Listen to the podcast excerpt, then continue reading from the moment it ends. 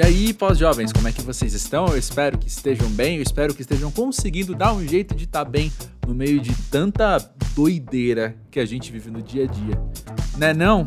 Se você não conhece esse podcast, seja muito bem-vindo a um espaço de conversas muito sinceras sobre a vida adulta, sempre com pessoas muito variadas de diversos contextos diferentes, atuações diferentes também, pra gente ir aí coletando pecinhas do quebra-cabeça que nos mostra o que é ser pós-jovem hoje em dia, né? Meu nome é André Felipe de Medeiros, eu trabalho com jornalismo cultural já faz um bom tempo e a minha conexão com o convidado de hoje é assim a de um, um sorriso muito afetivo sempre que eu ouço o nome dele, sabe?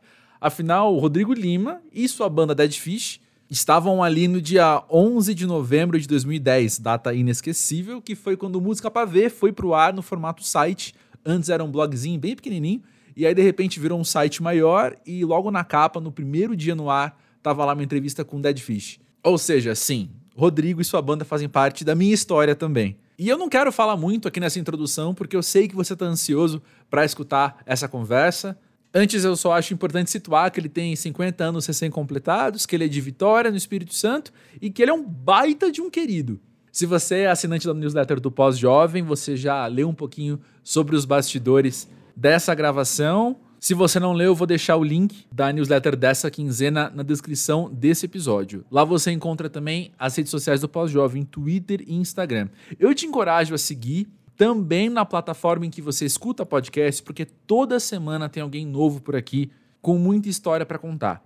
E te convido também a dar uma olhada em quem já passou aqui pelo podcast, porque eu te garanto que tem muita gente muito bacana que você vai adorar conhecer mais através dessa conversa. E também é raro eu fazer isso, mas eu quero dedicar esse episódio a alguém. Afinal, foi meu amigo Diego que me lembrou que eu precisava conversar com o Rodrigo aqui no Pós-Jovem algum dia. Diego é um dos amigos mais queridos do mundo, uma das pessoas que eu mais amo nessa vida.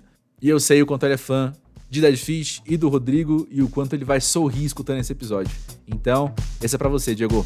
Fiquem aí com a conversa com o Rodrigo e já já então eu volto.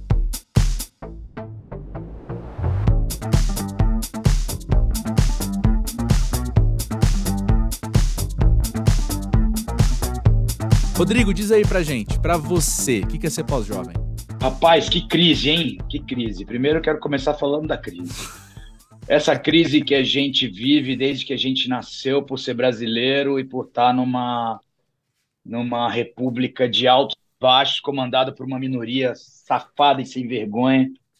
E a crise, eu acho, que eu, eu acho que se eu não viver em crise, é, eu, eu, eu deixo de ser sul-americano. Preciso levar isso para terapia, inclusive, porque viver em crise Sim. a vida inteira levou meu pai com 49 anos de idade. Nesse momento estou numa uhum. super crise de 50 anos, cara. Acabei de completar hum. meus 50 aninhos e estou feliz da forma com que eu cheguei aqui. Acho que estou bastante bem mentalmente e fisicamente, mas uhum. ando muito preocupado com com uma derrocada, com os burnouts, meus amigos burnoutando no liberalismo.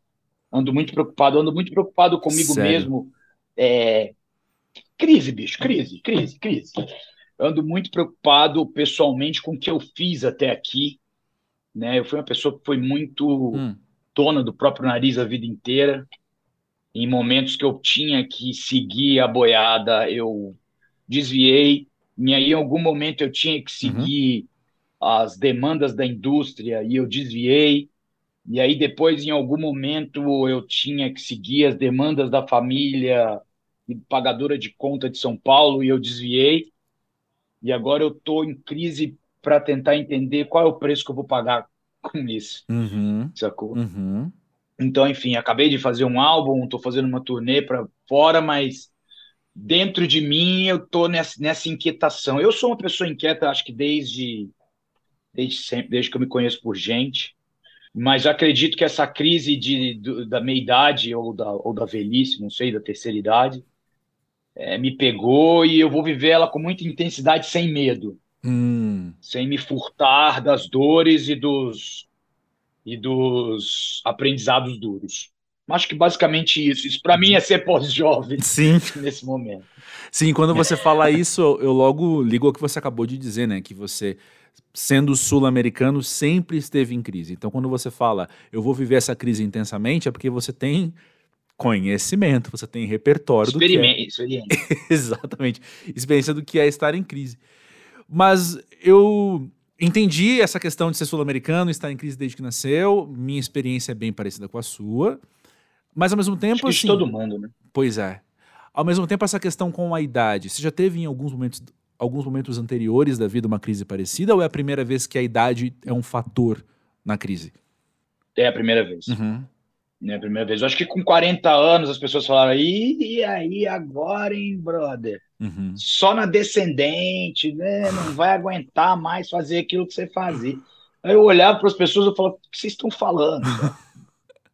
Não tá me perpassando. Não sei se eu fui jovem demais por tempo demais, Ah, sabe? Demorei a entrar nessa idade adulta de se achar um cara responsável que tem que ter, tem que chegar aos 40 anos em tendo que tomar remédio para ansiedade, remédio para dormir. Eu não vivi isso. Aos 40 anos eu estava andando de skate com muita força. uhum, É, ainda, me, ainda me machucava horrorosamente nos shows, uhum. sabe? Abria os quebrava dedo, trincava dente. E ok, para mim. Agora aos 50 não, eu não sei. Eu sou pai é, dos, depois dos 40, né? Uhum.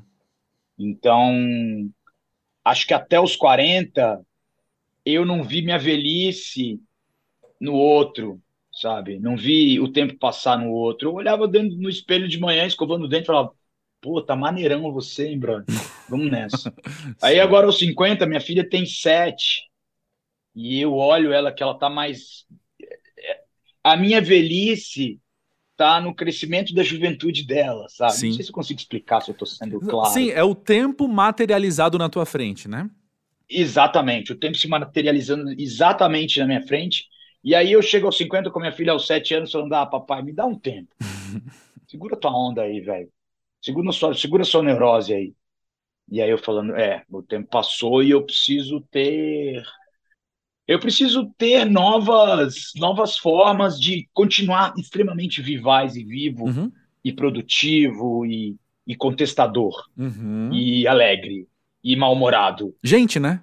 e, e- e humano. Isso. É, é isso que está me acontecendo agora. E nesse só aconteceu isso dia 6 de fevereiro de 2023, quando virou o calendário, eu falei, pois é, e agora? Entendi. É muito interessante, né? Você falou uma palavra aí que eu tinha anotado pra gente conversar, que é skate, né? Porque eu acho que os símbolos que rondam a sua vida são símbolos culturalmente associados à juventude, né? Seja o skate, seja o hardcore, o próprio trabalhar com música, sei lá, visualiza alguém que tem banda, você visualiza alguém novinho, né? Você não necessariamente visualiza alguém, sei lá, um músico de jazz, se eu faço que é um músico de jazz, você pode visualizar alguém mais velho. Mas se eu falar, ah, o cara da banda, você visualiza o moleque, né? E, e talvez os símbolos ao seu redor façam com que os outros te identifiquem como jovem sempre, mas você também, do lado de dentro, né? Olha e fala, é, eu sou moleque também. Aliás, você tá dividindo o palco com gente muito mais nova, muita, quase sempre, eu acho, né? Minha banda é mais nova do que eu, tirando o Marco Antônio, que é o nosso baterista, que é mais velho que eu. Começa por aí. E é, é, é. Mas, é, cara, é uma crise que eu tô vivendo com. É é uma pós-juventude que eu tô vivendo com um certo humor, Boa. com uma certa. Não tô levando tudo na ponta da faca, nem tão, tão a sério, sabe? Sim. Mas tá divertido, porque aparentemente eu preciso achar novos caminhos. Uhum. É, eu fiz uma cirurgia de tornozelo. As pessoas acham que eu vou pular dois metros acima da cabeça delas a vida inteira. E é, não, Sim. isso não vai acontecer. Sim. E aí, esses dias dentro da van foi até muito engraçado, né? Eu vivo dentro de uma van sei lá, três décadas, Sim. talvez até mais. E aí, o nosso road lá, que tem, sei lá, 30 e poucos anos, nosso road de cordas, virou e falou assim: Ah, era um senhorzinho ali, devia ter seus 50 anos. Ah, sim. Trocando uma ideia dentro da van. Sim. Assim, aí o Marco Antônio já lá atrás, você, aí, bicho. Aí já falei, é, Marco Antônio, somos senhorizinhos, cara. Ele, putz, cara, o que, que é isso, né, cara? Olha o etarismo. Aí começou a. Ah, é, você é pra você. Já não tinha acabado o bullying dentro da van? Bullying da van tinha acabado. Estamos no tempo do politicamente correto, não podemos mais fazer bullying. Vocês estão fazendo bullying etário. E aí virou uma piada geral. Excelente. Da van, assim. A, a crio do Dead Fish que faz piadas é, preconceituosas etaristas. tá sendo engraçado ao mesmo tempo. É, não, porque é muito bom também você você falou de que você não vai mais pular dois metros acima das pessoas, mas é muito bom você, tem, você estar em paz com a ideia de que você fez isso. E que esse tempo foi precioso e agora você pode viver outras coisas. Né? Você, vai, você vai fazer show Eu do mesmo. Quero. É. É. Você vai fazer show de novo, mas vai ser talvez diferente o que você vai fazer. Bolar uma coisa nova. Não sei. Agora eu tô viajando também. Sim, sim, sim. É essa procura da crise, cara. Ah, tá genial, tá engraçado. Sim. Tem uma outra questão aí da crise também, não sei se eu tô viajando, mas quando você traz a informação que seu pai faleceu aos 49 e você ultrapassa seu pai, eu penso que tem uma coisa muito. Eu sou mais velho que ele. Isso. Tem uma coisa muito humana aí dentro de você, assim, de ter que ajustar algumas coisas. Não sei se inconscientemente, talvez agora daqui para frente é tudo mais desconhecido ainda, porque você não não, não sei, tem referencial. Não tem um referencial, uhum. exatamente. Ou sim, até, sim. eu já ouvi, assim, de até gente próxima a minha dizer, né, que quando passou pela idade que os pais faleceram, teve aquele momento de falar, pô, e eu não fui? Eu continuo vivo agora? Sabe, tem que fazer um ajuste inconsciente, assim. Sim, é, tá no disco novo do Dead Fish, uma música sobre isso. Uh, massa. E levei, eu, levei eu, meu e meu parceiro Álvaro Dutra, que tem escrito bastante comigo nos últimos dois álbuns, três, esse uhum. será o terceiro.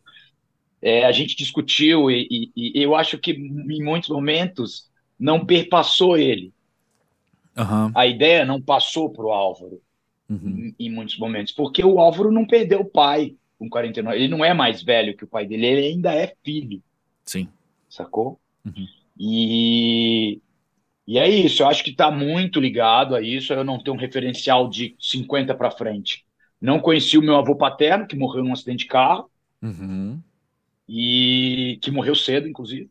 Uhum. E o meu pai, que foi-se com essa. Com, e, então é tudo tateando, uhum. né? Tateando uhum. e vivendo uma, uma realidade profissional que é absolutamente diversa Sim. dos meus antepassados. Sim. Né? Eu, eu trabalho com música, eu trabalho com uma coisa super imaterial, eu trabalho com música e arte no Brasil uhum. que já teve um Ministério de Cultura cancelado por motivos uhum. óbvios. Né? Que a, uhum. a, cultura é contestadora, a cultura ela vai, vai levar as pessoas para outro, outro momento mental. Assim. Uhum. Meus, meus antepassados eram funcionários, né? eram gente do trabalho CLT, uhum. que usufruem do, usufruíram do getulismo. Sim. E eu usufruo das, dos 40 anos de liberalismo. Uhum é uma visão individual de 50 anos e uma visão coletiva de quem tem 50 anos hoje. Uhum. Tô viajando, né? Desculpa. Pô, eu, tava, eu só tenho a agradecer. Mas olha só, ah. falando de Dead Fish, então, três décadas ou mais é. em uma van. Como é que é para você fazer parte da história de tanta gente? Uh, eu me sinto muito. Agora, eu tenho me permitido é, receber elogios. Antigamente as pessoas falavam, ah, você não sei o que. Você foi um cara que, quando fez o sonho médio, eu falava assim: vai fazer seu mestrado, bicho, vai, vai, vai. eu só sou.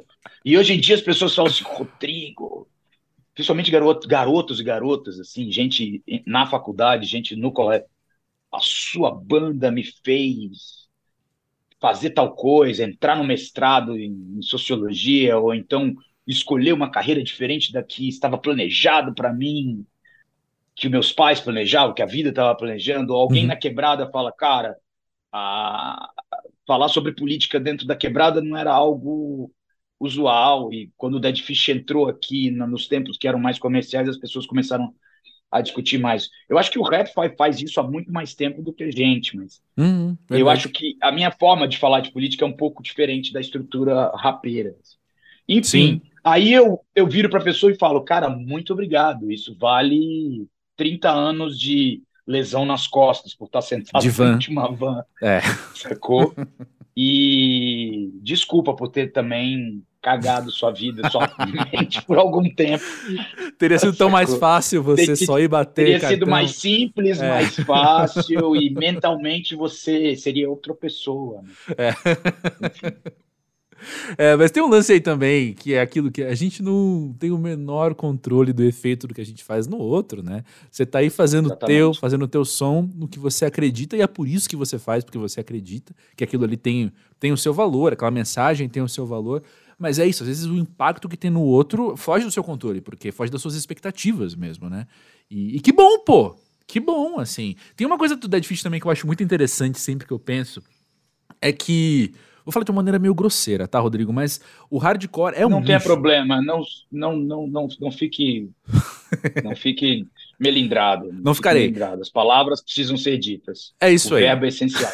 é. O hardcore é um nicho. O hardcore é um, uma cena, não sei. E o Dead Fish, cara, conseguiu estabelecer um diálogo com a MTV. Sabe? O Dead Fish conseguiu estar tá ali junto de outras bandas que, que não estavam fechadas, não sei, em um nicho ou uma cena. Nichadas. Exatamente. E isso por si só também é, é muito massa, né? Eu fico pensando que isso é outra coisa também que foge da sua expectativa, que foge do seu controle também, né? É, não graças a mim, a gente teve um diálogo ótimo com a MTV. é, graças aos me antigos membros da banda que viam isso como extremamente necessário. Eu era bobo bastante para achar que eu ia ser o Dilo Biafra na América do Sul, sabe? Uhum. Nosso caminho era outro. Nós vivíamos outra realidade, nós vivíamos outro, outro tudo, inclusive outra estrutura linguística, né? Uhum. Além de tudo que eu já disse no começo da entrevista sobre a estrutura econômica, cultural da, da, da.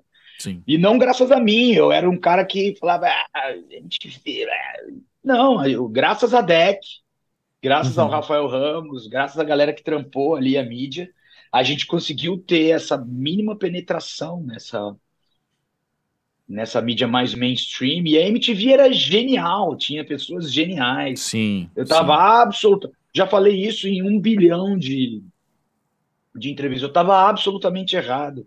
Tava sendo absolutamente infantil aos 29 para 30 anos, que não precisava, né?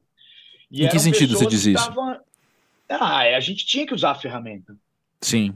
No sentido de você ir contra, porque era uma grande empresa, talvez, não sei. Uhum. É uma grande corporação ligada à Viacom, ligada a um Sim, gringa de, ainda por cima. Agente Orange, Agente Laranja, era produzido pela Viacom.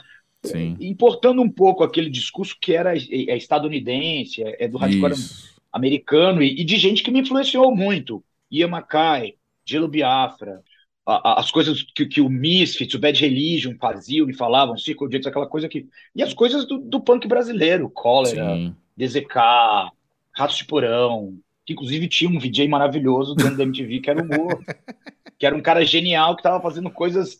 Estava usando a ferramenta de forma. A, eu não sei nem se ele tem é, é, a, a, a, racionalmente essa percepção, mas ele estava usando a ferramenta para o nosso nicho ou para uma contestação que é genial, do jeito dele e da forma dele. Autêntico, então, enfim, né? A gente foi muito autêntico e muito genial, porque Sim. ele sabia virar o gume da faca e prau, enfiar é. no bucho do mainstream de forma sorridente e engraçada. Sim. Enfim, isso é, é outro assunto. Mas esse jogo lá atrás do mainstream eu podia ter jogado muito melhor. Entendi. E eu fico muito feliz que hoje, por exemplo, a gente tocou no Centro Cultural é, em vai na, na, Casa de Cultura de São Miguel esse uhum. fim de uhum. semana que passou. E um monte de gente veio falar assim: ó, eu tenho 30 e poucos anos, eu conheci você pelo 01 graças à MTV. Uhum. Aí eu uhum. penso aqui com a minha cabeça, falei, cara, ainda bem que eu que eu é, aceitava algumas coisas que eram mais coletivas da banda, é. decisões mais coletivas do que pela minha decisão individual. Ainda bem que eu não eu sabotei. Sabotado, é. eu teria sabotado, sacou? Eu Sim. teria muito fortemente sabotado. E, e, é isso, eu sou muito grato a, a, a ter perpassado, até aderido de forma lateral. Eu acho que não adentrei o mainstream de forma que um tanto de outras pessoas sim, adentraram, sim, sim. e nem sei se era o caso. Sim. Eu, pessoalmente, nem sei se era o caso, sabe? Acho que a gente conseguiu ter a aderência possível uhum. com o discurso e a estética musical que a gente tinha. Autenticidade também. Trazer... Uhum. É, e a gente conseguiu trazer mais coisas. Aí, como diz minha companheira, de vez em quando você era bastante elitista no passado.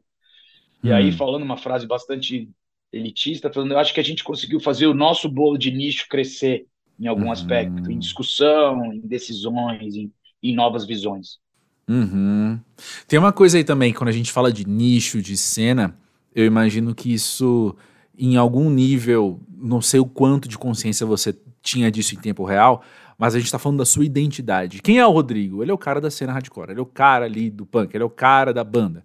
E de repente, quando você tá ligado, dialogando com o mainstream, mesmo não fazendo parte dele, eu penso que tem aí um choque até de identidade mesmo. Você vai lá e fala assim: peraí, peraí, eu não sei se eu pertenço.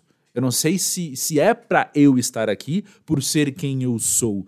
Será que as pessoas vão gostar mesmo da minha música se elas não são do meu nicho, se elas não são parecidas comigo? É um, uma ajuste que você tem que quebrar, assim, né? Um, um limite que você tem que cruzar. Você não imagina o choque que isso causou. interna e externamente.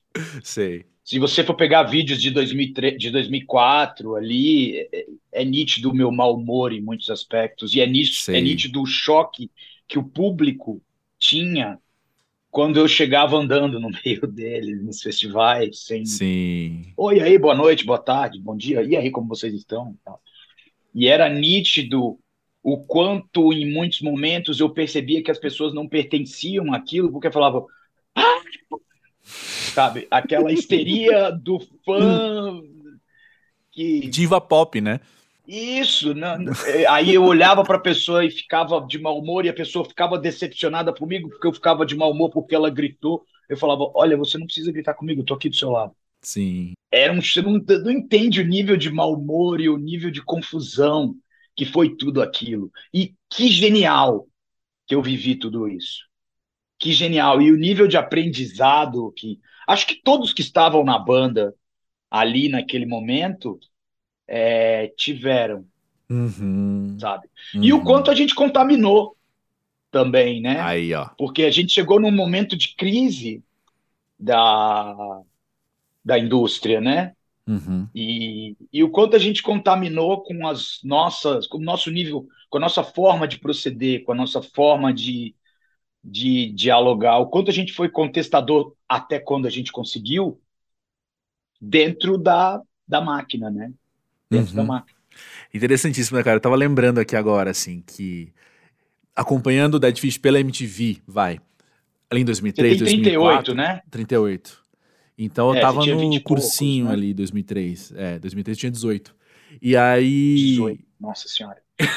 e aí eu lembro de, de te achar encrencado, assim, sabe? O cara que, que, que é o mal-humorado. arrogante. Quando eu fui te conhecer em 2010, pessoalmente, a primeira vez. Cara, nada a ver, né? Nada a ver, o cara é um queridão.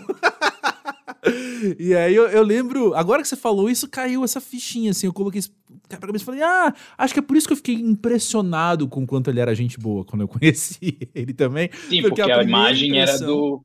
Exato.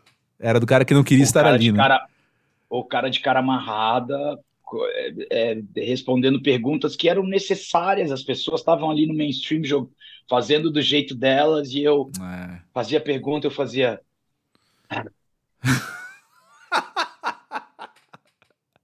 Sabe?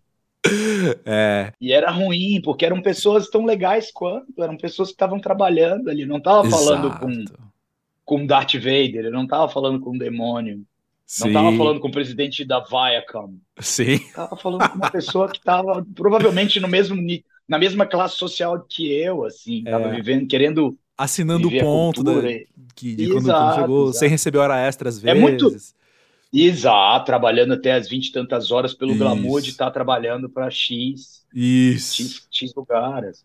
Enfim, foi um jogo mal jogado, mas foi jogado.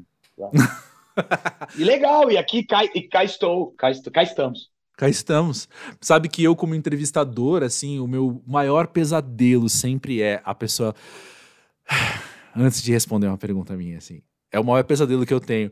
E, e eu costumo, assim, me dá bem, costuma ser legais as entrevistas e tal que eu faço. Tô falando do pós-jovem, não, que o pós-jovem aqui, eu já te falei, não é uma entrevista, a gente só batendo papo mesmo. mas no Música Pra Ver, no Monkey Buzz, Itaú Cultural, que eu escrevo também. Quando eu vou falar com as pessoas, eu, eu sempre tô com esse medinho do, do suspiro, esse medo do, putz, o que, que você tá falando, cara? E eu vou dizer que teve uma banda que fez isso num nível tão traumatizante para mim, faz uns dois ou três anos, conversando por Zoom, uma banda gringa, punk, inclusive, que eu fui Estadunidense? trazendo... É, Estadunidense? Britânica. Ah, tá. Que eu fui Ah. trazendo, assim, as perguntas de disco, de falar de disco, de cena e tal. E o cara fazia umas caras, umas caretas, ouvindo o que eu falei, que eu tive que tirar print do Zoom, depois, assim, da, da gravação, mandar pros amigos que fizeram figurinhas minhas reagindo àquela entrevista. Porque eu também tava fazendo uma cara de, tipo, me perdoe por estar Pânico. vivo, sabe? É. Desculpa que eu tô aqui te perguntando, fazendo meu trabalho. André, é o tipo de coisa que eu não viveria porque fiz turnê com bandas estadunidenses. Não sei das britânicas, não conheço. Conheci poucas pessoas. Os britânicos, eu conheci os caras do Buzzcocks como, oi, aí, vamos tomar uma cerveja e tal. blá, blá. Mas os estadunidenses te colocam como você, cara, você é meu vassalo. Eu acho que até inconscientemente. Mesmo Ah. Sim, a no cultura punk, imperialista, né? Cultura mesmo. você nada mais é do que um sudaca. E essa Uhum. pergunta, ah, como eu estou exausto. É uma coisa que eu não faço mais. Porque Ah. eu, quando estava fazendo turnês com os caras, eu tenho um monte de banda norte-americana que eu amo, as pessoas que eu acho eles maravilhosos, Sim, são certeza. pessoas Uhum. Mas tem umas outras que você fala, cara, vai se fuder. sabe? No Brasil também, né?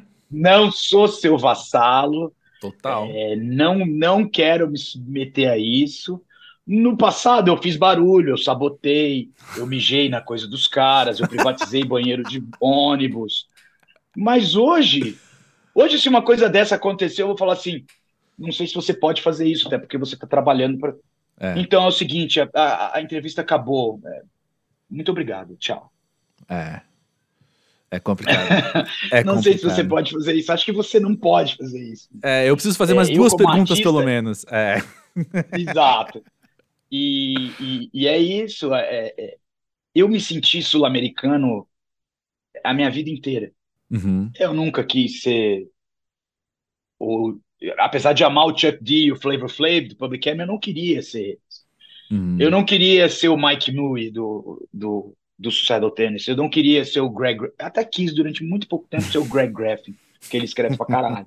E eu nunca quis ser um cara desses. Assim, meus exemplos, desde muito cedo, talvez por eu estar vivendo ali uma cena hardcore do Espírito Santo que era isolada, que não tinha essa aderência de mídia de mainstream, que não tinha essa coisa de, olha, o cara está falando para rádios. Não tinha, a gente não tinha isso. Uhum. Meus exemplos eram meus pares, era Fábio Mozini, João Francisco Gordo, é, Necro, do Fan People, que é até argentino, que, mas eu que tinha uma identificação muito mais próxima. Sim. É, e Calota, que é um cara das antigas, do Stray Edge, que foi um cara que, quando eu vi a primeira vez como vocalista, me, me deu um impacto muito forte.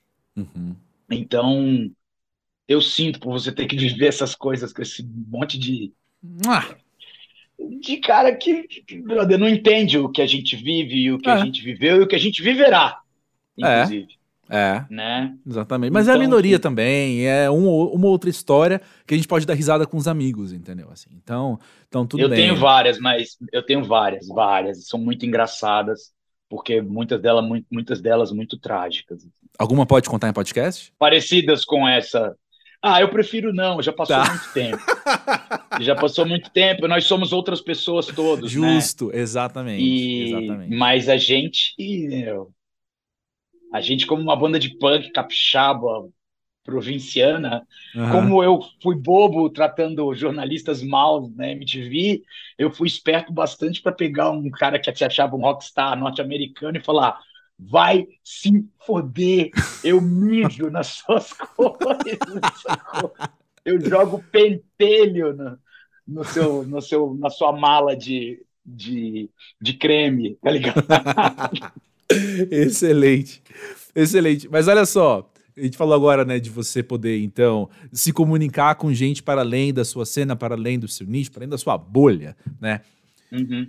E aí, com tempo também, assim, vendo o alcance das suas palavras, o alcance da sua voz, como é que você. Como é que isso ah, mol- moldou um senso de responsabilidade com o que você estava falando? Cara, eu eu demorei para entender que o microfone na mão é uma responsa pesada. Hum. Até porque é, durante muito tempo eu achava que todo mundo tinha que entender as minhas piadas subjetivas ou as minhas uhum. falas nonsense. Eu adoro essa coisa surreal. Eu venho de uma família que tem piadas surrealistas e que tem o nonsense como um, um viés de existência, assim. Mas em muitos momentos, inclusive a banda não entendia. Hum. Sacou? Uhum. Uma vez uma amiga minha falou, cara, é muito legal a sua ironia, é muito legal a sua forma de, de encarar as coisas, mas a ironia para mídia, para quem está sendo filtrado por uma câmera ou está sendo filtrado por um, uma audiência de show, nem, todo mundo vai vai entender isso. Uhum. E eu levei muito tempo para aceitar isso como é, eu tenho essa responsabilidade e eu preciso estar tá ligado nisso. Uhum. Mas durante muitos anos também, e eu já falei isso em outras entrevistas, eu não me sentia sendo um cara de linha de frente, eu me sentia parte do trabalho. Sim. Eu fui me sentir artista quando minha, um pouco antes da minha filha nascer, em 2015. Até oh. 2015, de, 2000, de 91 a 2015, eu me sentia só mais um mais uma válvula ali. Eu era parte de um todo. Uhum. E muitos e, e, muito e, e, quando eu me senti artista em 2015, aí eu o santo baixou da responsa assim, não, eu tô com o microfone na mão e eu preciso fazer isso da melhor forma possível e o, a mais é, assertiva possível, se não clara ao extremo, porque também se explicar demais pode estragar também o caminho que uma pessoa vai fazer uhum. para se descobrir, né? Uhum. Ser didático demais. E aí e foi isso, cara. Eu acho que a partir de 2015 o microfone se tornou mais pesado Entendi. na minha mão. Sobre isso, tem uma coisa que bate em mim quando você diz isso, que é. Eu tô entendendo assim, que o seu caminho sempre foi a poesia, né? Por mais que algumas letras, às vezes, pudessem ser um pouco mais diretas, é, ainda assim é poesia, né? Você tá cantando aquilo. E a gente tem vivido, assim. É, é muito comum, como eu sou de comunicação, né? É muito comum a gente ter essas conversas assim nos nossos círculos de como hoje em dia as coisas precisam ser cada vez mais literais para as novas gerações que têm cada vez menos interpretação de texto quando o assunto é a subjetividade, quando o assunto é a poesia, né? E isso é algo que você nota, assim, talvez no, na maneira com que seu público Bastante. entende, é? Como é que é? Eu acho isso até um pouco trágico. Eu Não também. quero ficar falando aqui, acho um pouco trágico. Eu não quero ficar aqui pagando de tio do pavê, mas. É... Esse sou eu, no caso, mas entendo tio do é, música pavê. Também, é, mas, mas, eu também. hoje eu fiz uma piada assim, aí a, a, a minha mina falou: Nossa, que tiozão do pavê. aí eu falei: Ah, pois é. Eu acho engraçado, mas enfim. Sim. É, eu acho trágico, porque essa literalidade leva a um menor crescimento, a um menor crescimento subjetivo, né? Exato. E sim. eu falo isso não só individualmente, assim. Exatamente. É, é. Não só individualmente. É muito maior. Eu, é, é, é coletivo. Acho que a, a geração pós-redes sociais, a geração 120 caracteres, é 120 uhum. ou 240? Era 140 agora 280. É. É, 280. E se você paga, a aí geração... é ilimitado. Ah. É ilimitado. É, eu acho que é, é, a geração que vive de recortes, assim, é muito complicado. Eu, principalmente, tenho um viés ideológico que precisa de muita leitura, uhum. muito estudo, muita interpretação. Você acaba, às vezes, é, se confrontando com uma galera que não vai na, prof... na profundidade das coisas e acaba nichando num nível no nível de dividir para dominar. Eu li o uhum. livro da Naomi Klein lá, o, o, Guerra, o Guerra Híbrida, né? Hum. E é isso, essa falta de profundidade nos, nos torna poroso. Nós acabamos não tendo sutileza para entender a diferença. Uhum. Eu vejo isso muito nos últimos cinco anos, assim. Até algumas ironias que são muito básicas que eu faço no palco, que são mega mal interpretadas. Assim. Sim, sim, sim, sim. Mega estranhos, assim. E eu, pessoalmente, depois de ter lido um tanto de coisa, depois de, de estar lendo um tanto de coisa, tenho visto isso como uma ferramenta para a manutenção de status quo, assim. Total. Você não sim. ter sutileza, você não ter é, é, porosidade para entender a diferença, para entender os que estão muito pró. Não estou falando nem de gente, não estou falando nem dos bilionários. Eu não quero entender os bilionários. Eu Sim. sei que eles são criminosos. Sim, sim. Eles são ladrões, que eles estão nos roubando. Isso é é ponto Sim. pacífico. Mas gente que está no, no- no- Vamos falar de nicho cultural. Existem coisas que são pontos muito pequenos para que a gente se, se segregue. Sim. E eu acho que a grande responsabilidade disso tudo é estar vivendo essa literalidade, essa falta de, de sutileza, Sim. né? Essa Total. falta de profundidade. Falou um cara de 50 anos que não tem Twitter e, e não acessa o TikTok. é, porque o que eu entendo é que quando você diz alguma coisa, então, que eu às vezes até faço questão de não entender, né? A sutileza, a ironia, eu tenho só que pegar a superfície mesmo, e aí então eu já parto pra ação que é a da segregação que você falou, da exclusão. Não, esse cara aqui, então agora ele não tem mais voz. Ele não vai falar comigo. Eu, eu bloqueio, eu silencio. São recursos de, de redes sociais, né? Mas é isso na vida real. Ó, tipo, não, parou. Deixa ele pra lá. Não sei, eu fico pensando que. Aproveitando que você tem 50 anos e eu 38, eu fico com vontade de ouvir isso de você, assim. Que isso me dá uma claustrofobia tão grande, sabe? Parece que eu não consigo conversar com as pessoas muitas vezes, sabe? Porque parece que eu tô sempre falando com, com uma parede muito perto da minha, do meu rosto, assim, sabe? Exato. E isso tá cada vez pior mesmo? Ou só eu que comecei É, a perceber isso não, não, acredito, acho- acredito que esteja muito pior, mas que os processos são tão mais rápidos É, que eu sou otimista bastante para achar que esse processo ele, ele acaba rápido. uma fase, não, né? não surgiu. É, eu não sei, num momento, não sei, eu Uhum. tenho 50 anos, a gente tem que perguntar isso para um cara de 20 e poucos anos, sabe? Uhum. E a coisa do dividir para dominar, essa coisa da segmentação, ela é um plano, sabe? Sim, sim, sim. Ela é Arquitetado, né? uma, uma manobra arquitetada para manter imobilismo, Uhum. sabe? Você não poder. Cara, eu, eu adorava errar. Eu adorava falar merda, cara. Falar merda é um negócio muito foda, assim, porque quando você fala uma merda, o cara fala, opa, opa, peraí, peraí. Isso aí tá errado, hein, brother? Exato. Isso aí tá errado, bicho. Ó, eu li fulano de tal, cicrano, você vai lá e fala, contesto, falei merda porra nenhuma. Falei merda cacete nenhum. Vamos... Aí o cara chegar e falar assim, não, peraí, peraí, toma isso aqui, lê isso aqui, semana que vem a gente troca uma ideia. Cadê esse tempo? É tudo muito... Não, não errar é um negócio... Eu que li muito Nietzsche quando eu era mais novo, acho que li, acho que depois que eu me mudei para São Paulo, passei a, a ler bastante menos Hum. essa coisa cristã da, da, da, da, da, da- da- da- de culpabilizar tudo, isso se perpassa muito no Ocidente, né? Uhum. E eu vejo muita gente que que está ali é, é, é, vivendo essa revolução de, de, de, de mídias sociais, essa revolução de rapidez de tudo, de oferta de tudo e de disponibilidade de tudo, replicando de alguma outra forma, de uma forma mais nada mais, nada menos do que a máxima cristã da culpabilização, da crucificação. E eu matei Deus muito cedo, cara. Eu sou ateu desde muito, muito novo, até porque meu pai era ateu também. E isso não me per... não, não, não, não chega até mim. Culpabilizar e crucificar o alheio, sabe? Uhum. Enfim, estou viajando aqui, não sei. Tamo aqui pra É. isso, amigo. E é isso. Né? Acho que não existe, agora vindo para o marxismo, existe uma consciência de classe muito enfraquecida Uhum. em muitos níveis. Uhum.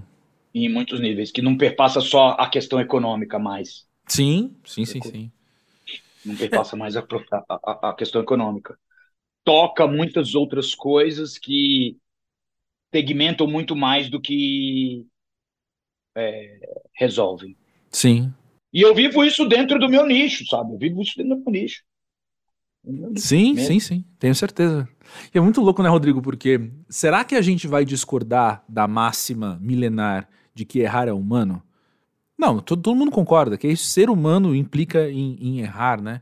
Então, como é que é viver debaixo dessa dinâmica do qual o erro é, pô, sei lá, qual palavra usar, demonizado, assim, né? E... É culpabilizado, é. É, não, eu quero. Vamos colocar isso uma dimensão ainda pior, assim, né? Qual a consequência dessa culpa? Sabe? Qual é a consequência disso tudo? É Essa muito. Culpabiliz... É, é. é muito pior. Tudo isso para te perguntar também. Como que é ser pai criando uma criança debaixo dessa realidade, né? Dessa cultura? Cara, para uma menina, eu acho que as coisas estão muito melhores em muitos aspectos. Melhores do que antes, né? Uhum. Muito melhores do que antes, né? E eu, quando descobri que ia ser pai de uma menina, eu, eu, eu fiquei muito feliz, porque era o que eu queria, mas eu fiquei muito aterrorizado por conta de, de, Sim. de toda a nossa, nossa história quanto a educar uma, uma menina. Uhum. Mas, ao mesmo tempo, eu acho que existe muito muito barulho para algumas coisas que eu antigamente não me importava, uhum, sabe? Uhum. E a gente tem uma discussão muito forte aqui dentro de casa, porque a postura da minha companheira é, é extremamente feminista. Assim. Uhum. E eu venho do hardcore, que querendo ou não, eu tenho muitos cacoetes de machismo machocore, assim. Uhum. E, e não digo que sou desconstruído, até porque eu já tenho 50 anos e, e muitas coisas para serem desconstruídas eu precisava ser um pouco mais novo. Uhum. Então, os processos são um pouco mais, mais, mais, mais, é, mais, mais, mais difíceis. E algumas coisas eu acho que existem é, problematizações que podem ser resolvidas é, com as crianças se falando, assim, tá? uhum. com as crianças podendo ser crianças, assim. Uhum. E outras não e outras não. Outras coisas que eu achava muito tranquilas, hoje eu não acho. Uhum. Sabe? Uhum. É, é, o, o, é, esses dias eu tive uma discussão ferradíssima com a minha, com a minha filhota. E ela virou para mim, eu tirei o cabelo, isso eu, eu, eu, falei em outra entrevista, eu tirei o cabelinho dela de trás do, da, da, frente da orelha, uhum. porque estava caindo dentro do prato de comida. Uhum. Aí eu fiz, botei o cabelinho dela atrás, ela falou assim: pai, você sabe que você não pode me tocar, né? Hum. Aí eu falei, mas eu eu só tirei o cabelo de trás da, da, frente do seu prato. Eu não tava te to... Não, mas você só me toca se você se eu, se eu permitir que você me toque. Eu falei, como? Eu sou teu pai. eu sou a porra do seu pai. E eu não quero que o seu cabelo toque na sopa. Mas não pode. E não, não sei o que. Isso gerou uma crise no Flamengo, assim, uma coisa tão grande dentro da, da família, uma discussão tão forte, que quem resolveu essa situação não fomos nem eu, nem minha companheira. Hum. Foi a minha filha hum. que resolveu. Ela, no, eu falei, então eu vou fazer o seguinte, eu não vou mais encostar em você. Que eu vou... E no outro dia ela falou assim, pai, me dá a mão. Ela falou, não, eu posso encostar em você? O que, que houve? Agora eu posso encostar em você. O que, que é isso? Ela, não, eu acho que você é meu pai, eu te amo, você tá querendo o melhor para mim, me dá a mão. Aí ela foi, me deu a mão, cara. Ela encostou em mim, ela falou assim, é só uma regra que eu tô aprendendo na escola e, e é, é para minha própria saúde, é para minha própria é. defesa como é. ser humano. Cara, uma criança de sete anos me deu uma aula num café é? da manhã tá ligado? e eu, cara, eu fiquei. Aquilo me quebrou alguma coisa dentro de mim, assim. Foi lá e não foi uma machadaria, não foi um, um toquezinho, ela foi. Blá, destruiu, quebrou meu fêmur em 70 pedaços e eu caí pro lado. E eu, e eu entendi, cara, que, gente, que ela tá num, num momento histórico que é diferente do que eu vivi. E que bom que ela está vivendo esse momento uhum. histórico. Sacou? Algumas outras coisas, eu acho que esse acesso ilimitado à informação é muito complicado para uma criança de 7 anos, né? Ela vê, vê coisa no YouTube e eu fico assim, ó, pescoçando o tempo todo. O que, que é isso? Uhum. O que se trata isso? É de venda? Quem uhum. que é uhum. essa? E ela, ah, pai, essa é a fulana. E eu falo, cara, essa fulana aí é uma chata. Eu só vou ver 10 segundos. Uhum. E aí eu acho isso complicado. Tem coisas que eu já. E ela não tem tablet, ela, ela tem agora um para desenhar. Sim. Mas ela vai ter acesso, ela tem acesso naturalmente. E eu acho isso muito, muito complicado. É? E algumas coisas eu bloqueei. Uhum. Eu esperei ela sair, fui lá no, no, no, no bloquear este. essa coisa. Mas vai sempre aparecendo coisa. Eles vão, inevitavelmente, eles terão acesso a é. muito mais informação do que a gente teve no nosso tempo. Do que eu. Eu tive muito menos do que você teve e ela vai ter muito mais do que eu e você já tivemos. Com certeza. Uhum. Então é aprender a lidar com isso. É. É aprender a lidar com isso. Rodrigo, eu vou fazer uma observação aqui para começar a me despedir de você, que ah. que pode pode beirar o etarismo. Mas assim, Olha lá, hein, bicho. Vou te cancelar, hein, brother. Cancelar, hein, pode, pode, pode. Eu aceito ah. porque eu mereço. Mas olha só, ah. eu acho que é muito legal quando a gente conversa com alguém que está numa crise de 50 anos e muitos dos verbos que essa pessoa traz implicam em futuro sabe? Você fala agora de aprender, o aprender é para o futuro, aprender não é para ontem, o aprender é para continuar. Você falou de estar vivo, você falou que das coisas que a gente ainda vai viver, e eu acho isso muito massa, é uma injeção de punção de vida, assim, sabe? Da gente olhar e falar, olha aí, alguém que, que mesmo em crise está olhando para o futuro e querendo viver, e você sabe que quando você tem 20 anos, olha para alguém de 50 e é o pé na cova né? Então, como é bom a gente trazer também convidados Obrigado. que estão. Ah, não! É, eu sei porque eu com 38 sou pé na cova pra molecada que faz academia comigo, entendeu? E aí. Uhum. E aí, quer dizer, é isso, assim, é, é, é, incrivelmente positivo a gente ser lembrado, a gente ser relembrado, sabe? Que, que ser pós-jovem é isso, ser pós-jovem é estar em movimento. E até em movimento gravando disco, tá em movimento fazendo show, tá em movimento a para aprender, para dialogar e tudo mais. Então, eu acho que eu falei isso não para mim, mas justamente pro ouvinte que tem 20 anos, né? Porque eu tô olhando para você a gente tá diferença... falando pra gente, eu tô percebendo que a gente tá falando um pro outro. é, bom, enfim.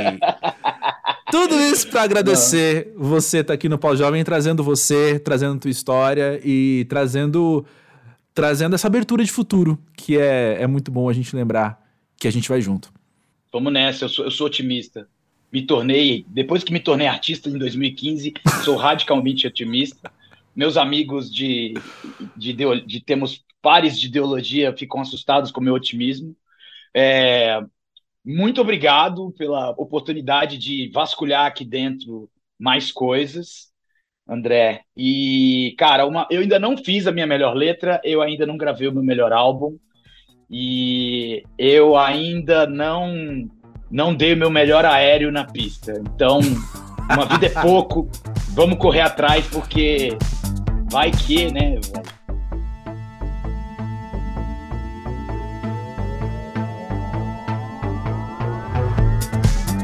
Sabe que eu tô gravando agora essa locução depois de ter reescutado o papo com o Rodrigo durante a edição, né? E também em um conjunto de dias aí nos quais aconteceram muitas coisas comigo e só coisinha pequena, sabe, perrenguinho? E aí, de repente alguma coisa bem legal acontece também, mas aí logo na sequência vem algo que dá uma rasteira. E eu tenho vivido esses dias, esses últimos dias assim no, no modo emoção, sabe? Com muita coisa acontecendo o tempo todo. Eu tava falando com uma amiga minha agora de manhã que rolou aquele, mas você tá bem? E eu falei para ela, eu falei, meu, a gente já passou por perrengues muito maiores, saca? A gente já passou por coisas, por problemas de verdade, assim. Então, quando eu dou um passo para trás, olho para a situação hoje e ela tá muito ok, sabe? Muito gerenciável, assim, sabe? Tá tudo sob controle no fim das contas. Mesmo quando a gente tem tantas surpresas, a gente tá aí seguindo em frente e tá tudo, vai tudo dar, dar certo. De algum jeito vai dar certo. E diferente de outros momentos que, pô, sei lá, de enfrentar problemas de verdade, assim. Porém, dito isso, para quem tá aqui dentro, dentro do furacão, não tá fácil, não é fácil. E por que, que eu tô trazendo isso para vocês? Porque eu acho que essa postura de sinceridade, em paralelo a uma postura de buscar perspectiva, facilita bastante os nossos processos. Sabe, seja um par de semanas caótico, seja uma crise porque você está numa idade que te pede para fazer algum tipo de ajuste na sua vida. Idade ou fase, não sei, né? Mas nesses momentos todos, eu entendo que é muito importante a gente ter cada pé num lugar diferente, né? Um pé aqui na plena sinceridade, deixa eu, deixa eu entender o que, que eu tô sentindo, o que, que eu tô pensando, por que, que tá ruim, por que, que tá difícil. Deixa eu entender esse caos, deixa eu nomear esse caos com as palavras que ele precisa ter. Isso é um pé. E o outro pé é o que tá ali atrás, olhando, se esquivando um pouco para conseguir ver com uma outra perspectiva, falando: não, mas peraí, peraí. Você já passou por coisa pior. Peraí. Você sobreviveu tempestades muito maiores. Então agora isso aí você dá conta também. Eu acho que ser pós-jovem é a gente ter essa flexibilidade, essa versatilidade cada vez mais apurada, assim, sabe? De a gente estar tá simultaneamente falando, cara, tá difícil e também entendendo o vai passar. Não é a primeira vez que eu falo isso aqui, mas eu tenho uma grande bronca com o momento 5 que a gente vive, que frases e, e sei lá, pensamentos assim que são cotidianos, que fazem parte da nossa vida, eles acabam tendo cara de coach de redes sociais, de perfil bonitinho, quando na verdade é o dia a dia, cara. A gente falar que vai passar alguma coisa não é uma mensagem positiva apenas e esvaziada em significado. Não! Ela significa coisa pra caramba, cara. Vamos aguentar aí que vai passar sim. E acho que ser pós-jovem é entender que tudo é fase. Ser pós-jovem é entender que seja uma crise, seja uma situação difícil, seja um par de dias difíceis, seja uma bagunça que você não sabe nem por onde começar a arrumar. Tudo isso se resolve. Tudo isso, de algum jeito, passa. Então, bora. Mas bora sendo sincero. Bora tendo virando pro amigo e falando: "Cara, não tá fácil. Se precisar dar um soco na almofada, a gente soca a almofada e segue em frente. Põe a cara no, no travesseiro, dá um berro. Seja sincero com o que você está sentindo. Mas aí a gente volta e continua seguindo em frente. Faz sentido o que eu quero dizer? Como é que é para você essa simultaneidade? O que, que você acessa mais fácil? Você acessa mais fácil o lado da sinceridade ou o lado racionalzão da perspectiva? Tá faltando um dos dois para você? Conta aí, chega no podcast pósjovem.com.br e a gente bate um papo sobre isso. Eu trago mais de você aqui para o podcast também. Quero te convidar mais uma vez a seguir arroba pós-jovem do Twitter e do Instagram. Lembrando que os links estão na descrição deste episódio. A gente vai mantendo um contato, fazendo uma baguncinha entre um episódio e outro. Assim como a newsletter quinzenal, que começou nesta segunda, dia 26 de junho. E os links tanto da edição mais nova quanto da newsletter no geral para você assinar estão também na descrição deste episódio. Quem leu a newsletter sabe que semana que vem é uma semana bem agitada aqui no podcast como assim uma estratégia de marketing. não vou falar mais nada, vocês que se virem para ir atrás da newsletter agora. E a gente vai conversando, a gente se vê num próximo episódio. Beleza? Valeu pela moral, valeu pela companhia. Espero que tenha te feito bem como fez para mim. Grande beijo.